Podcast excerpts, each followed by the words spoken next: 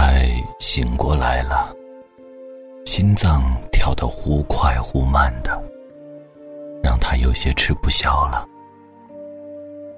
老太太就想，差不多喽，自己要走，也就在这一两天喽。老太太已经七十六岁了，身体倒还好，只是今年。大冷大热，对他们这些老年人是很致命的呢。这不，自己就觉得春节后，身体一天不如一天了。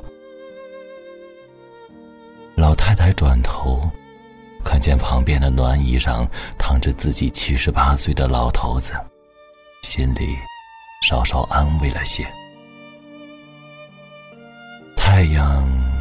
暖的，正在向天边垂落，老太太就想起了和老头子这一辈子的时光。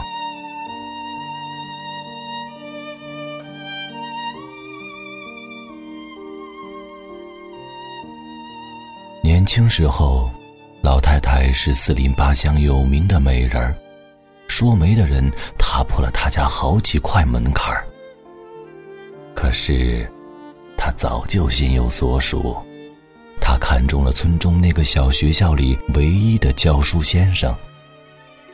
那个斯斯文文的年轻人，长着很好看的一双眼睛，看着你的时候满满的笑，让人就心醉的不行。两个人曾经多次在村中的小道上迎面走过，都只是短短的对视一眼，然后双双红了脸。低了头，匆匆的擦肩而过。短短的相遇，却是两个人最幸福的期待。谁知那一年，他的父亲去外面采办年货，回来时遇上了土匪，危急关头被一个五大三粗的过路客舍命救了下来，还替父亲挨了深深的一刀。在他家里养伤的时候。他在床前端茶递饭，完全是出于报答这个陌生男人对父亲的救命之恩。等到这个汉子伤势见好的时候，这个汉子就开始忙里忙外的，几乎包揽了所有的农活和家务活。别看他粗枝大叶的样子，竟是个全能手，洗衣做饭，田间地头。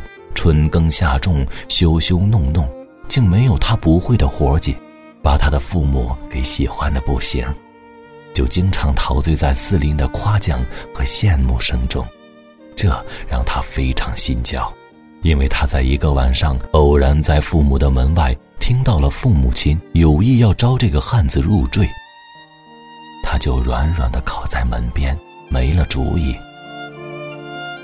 第二天。故意去和那个教书先生经常偶遇的巷子徘徊了很久，都没有见到。后来问了村子里的一个孩子，才知道那个教书先生已经回城多日，说是家中有事，要三个月后才能回来。那个教书先生在回来的时候，匆匆地跑到他家门口。到了他家门上醒目而刺眼的大红喜字，看见了院子里一身红衣、满眼幽怨的他。从那天起，那个教书先生就彻底的消失在他的生活中。后来，就跟着那个汉子，安安心心的过起了日子。新中国成立，三年自然灾害。十年文革，改革开放，风风雨雨，雨雨风风，两个人从农村来到城市，相依为命，相互扶持，生儿育女，开枝散叶，就到了现在老态龙钟的样子。